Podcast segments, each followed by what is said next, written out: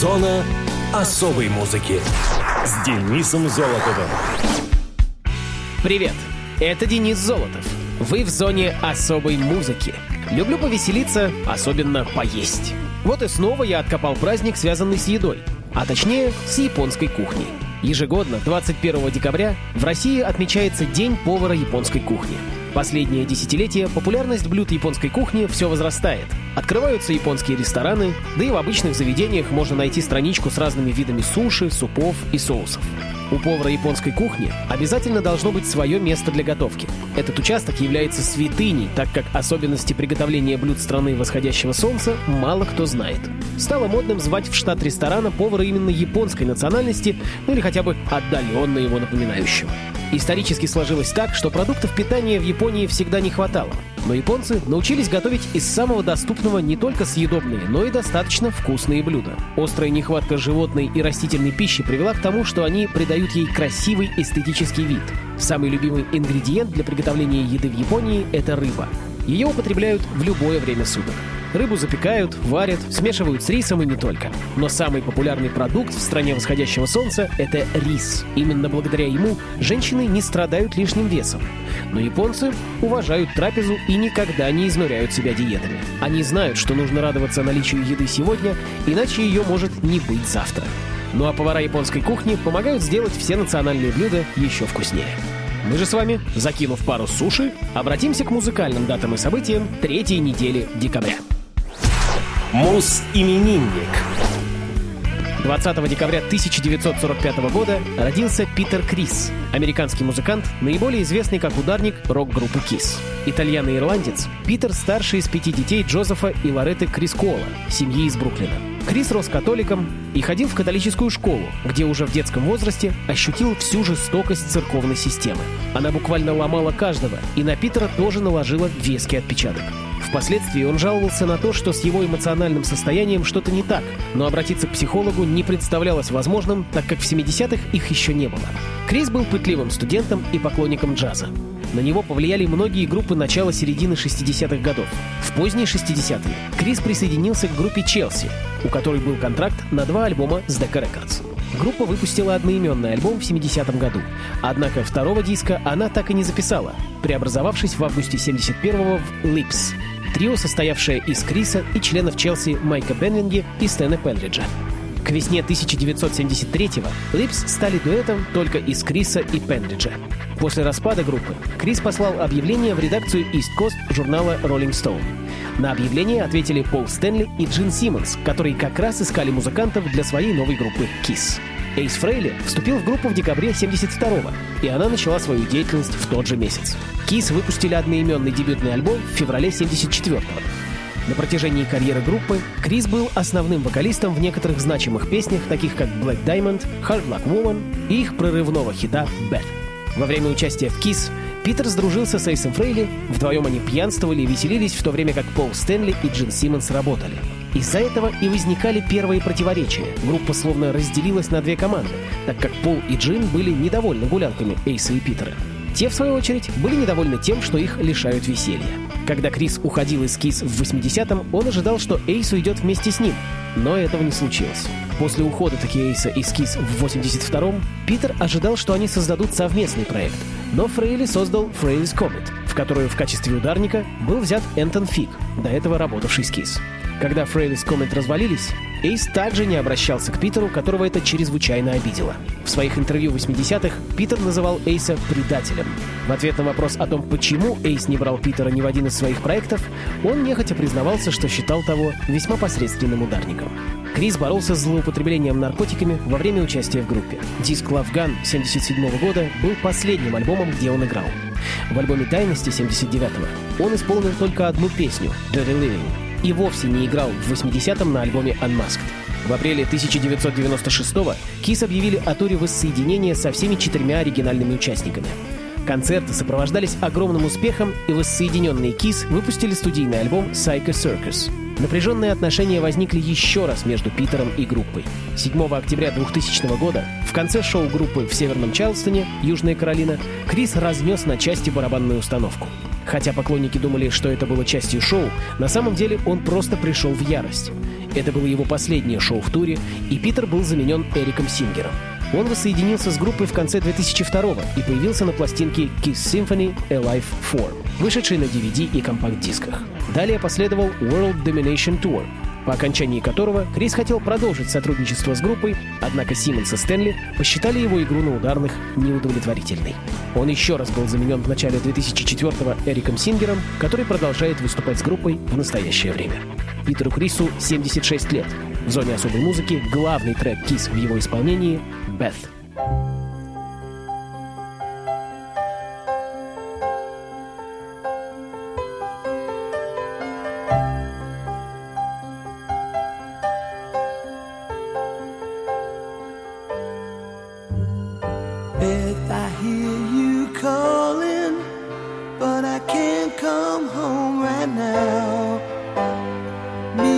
Boys are playing, and we just can't find a sound. Just a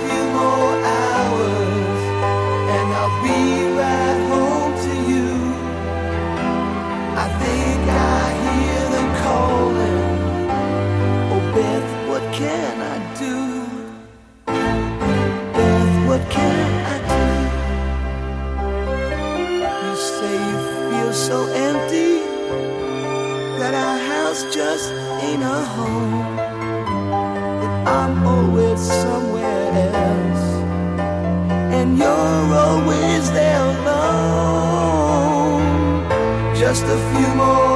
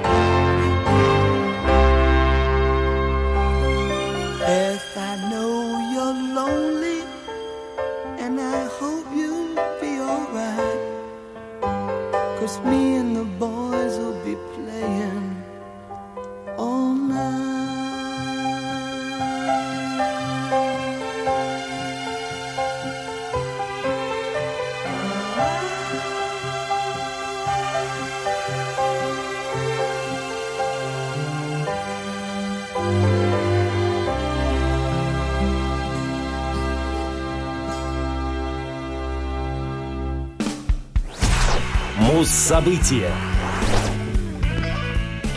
25 декабря 2008 года Юрий Шевчук выпустил сольный альбом «Лекоп». Он вышел на лейбле «Навигатор Records. Инициатором создания диска выступил французский композитор и музыкант болгарского происхождения Константин Казанский, ранее работавший с Владимиром Высоцким и Алешей Дмитриевичем. В работе с Шевчуком он предпочел занять главенствующую роль, написав аранжировки и самостоятельно определив набор записанных для альбома песен, а также выполнив сведение материала. В записи приняли участие около 60 музыкантов из разных стран. Среди задействованных инструментов такие несвойственные для ДДТ, как валторна, контрабас, альт, флейта, тромбон и так далее. Однако есть и песни, записанные просто под акустические гитары. Таким образом, весной 2007 года на студии Копелия в Париже был записан альбом, названный «Le Cop», что переводится на русский язык как «Ларек». В пластинку вошли как известные, так и новые песни, в том числе и важнейшие для того этапа творчества Шевчука «Когда закончится нефть». За содержание текста песня считается диссидентской. Стиль же альбома музыкант определил как тот самый изначальный шансон, романтичный и мягкий, простой и благородный. Шевчук не стремился специально проникаться атмосферой французского шансона перед встречей с Казанским. Он подобрал песни, смутно подходящие под парижское настроение. А дальше аранжировщик, десятки инструменталистов и сама атмосфера стали подстраиваться под Шевчука. Официальный выпуск пластинки был отложен до декабря 2008 года. Причиной тому послужило появление номерного альбома ДДТ «Прекрасная любовь», часть материала которого дублировала содержание ларька. Шевчуку не обязательно было ехать во Францию, чтобы рядом с его музыкой появилось определение шансон. Оно возникло много раньше, и подчеркивание этого специальными аранжировками кажется некоторым лукавством, как и франкофонные концовки двух песен. Противоречивый альбом. Но давайте его и послушаем. Композиция будет называться «Я зажег в церквях все свечи».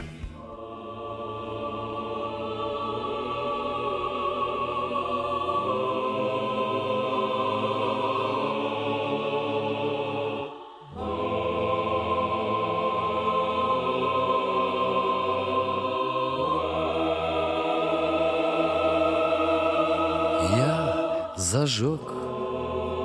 В церквах все свечи, но одну, одну оставил, чтобы друг в осенний вечер да по мне ее поставил, чтобы дальняя дорога мне короче показалось, чтоб душа, вздремнув немного,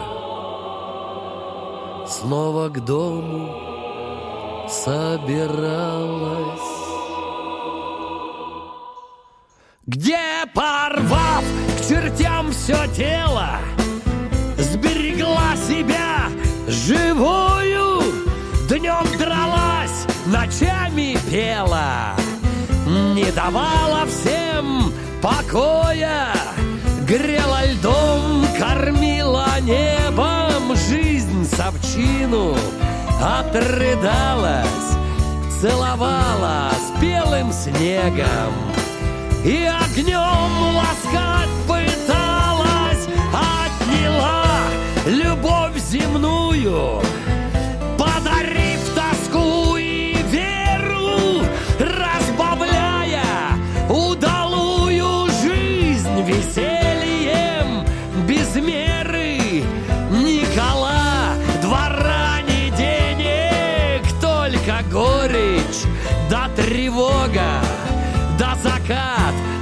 все до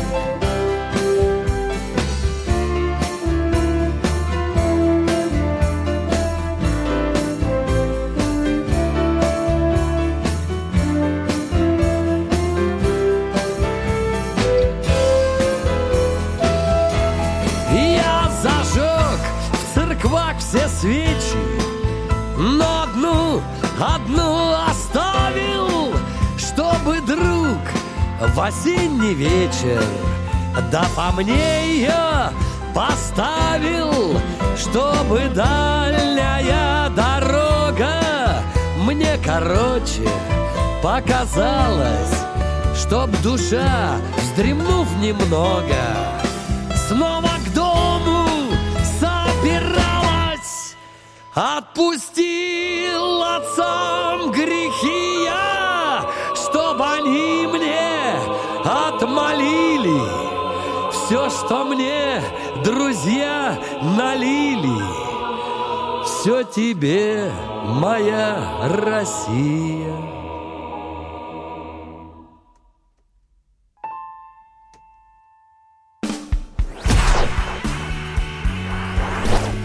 Пришло время муз-истории. На этот раз в ней White Stripes. И конкретно культовый трек Seven Nation Army.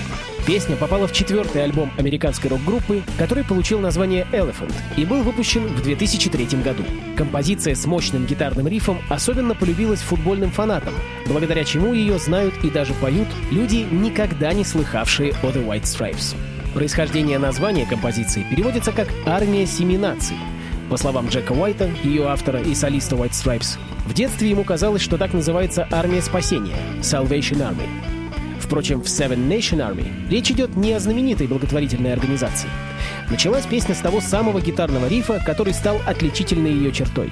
Джек Уайт сочинил его во время саундчека перед концертом в Corner Hotel в Мельбурне и назвал Seven Nation Army.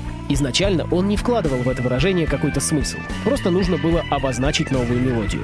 Однако позже, когда Джек написал слова песни, фраза приобрела новое звучание.